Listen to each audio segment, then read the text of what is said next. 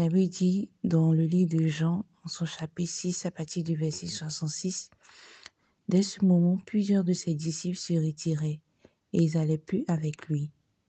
Jésus dit donc aux douze, Et vous, ne voulez-vous pas aussi vous en aller? Simon Pierre lui répondit, Seigneur, à qui irons-nous?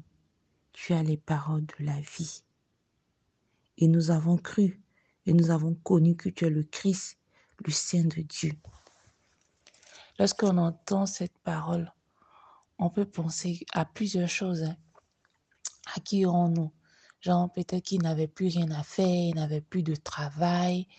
Euh, pour certains, ils n'avaient plus leur famille.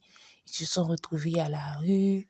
Euh, pour d'autres, ils, n'ont plus personne en charge. Les vies euh, bas de l'aile, ainsi de suite. Tous les mots qu'on peut s'imaginer.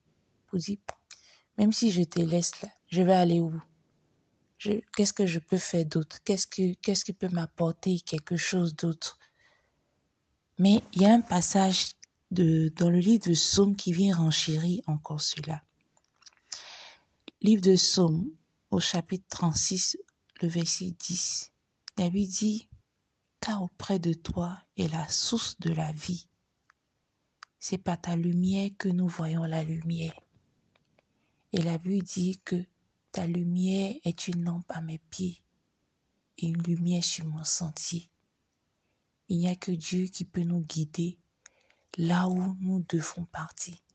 C'est pour ça que la Bible dit dans le livre autres que pendant la journée, il y a une nuée qui conduisait le peuple d'Israël. Et pendant la nuit, il y a une colonne de feu afin que jour et nuit, ils puissent marcher. Le peuple d'Israël est sorti d'Égypte et il partait à Canaan. Mais il n'y avait que Dieu qui connaissait le chemin. Et pour notre vie également, il n'y a que Dieu qui connaît le chemin. C'est pour ça que nous devons regarder à lui. Il y a une nuée qui nous donne au travers de sa parole. Il y a un feu qui nous donne au travers de son Saint-Esprit.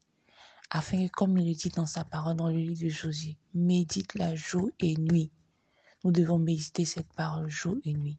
Afin que par sa grâce, par son Saint-Esprit, lui qui est notre conseiller, lui qui est notre ami, puisse nous montrer le chemin, et puisse guider nos pas, et puisse nous conduire jusqu'à bon port. Excellente nuit, et Dieu soit avec nous, que Dieu soit notre guide, qu'il soit le GPS par son Saint-Esprit. Je veux attirer votre attention sur quelque chose. On peut avoir le GPS dans sa voiture, dans son téléphone, mais penser qu'on connaît le chemin et ne pas suivre l'indication du GPS et aller autrement. Parfois, on peut arriver. Mais parfois, très souvent, on se paie. Très souvent, on a besoin de s'arrêter et de regarder encore le téléphone ou bien de regarder, d'écouter à nouveau ce que le GPS nous a dit dans notre voiture.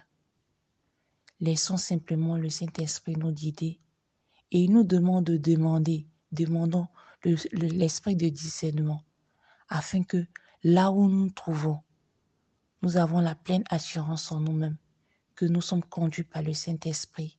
Et c'est lui qui nous a amenés parce qu'il lui connaît le bon moment, le bon endroit, les bonnes personnes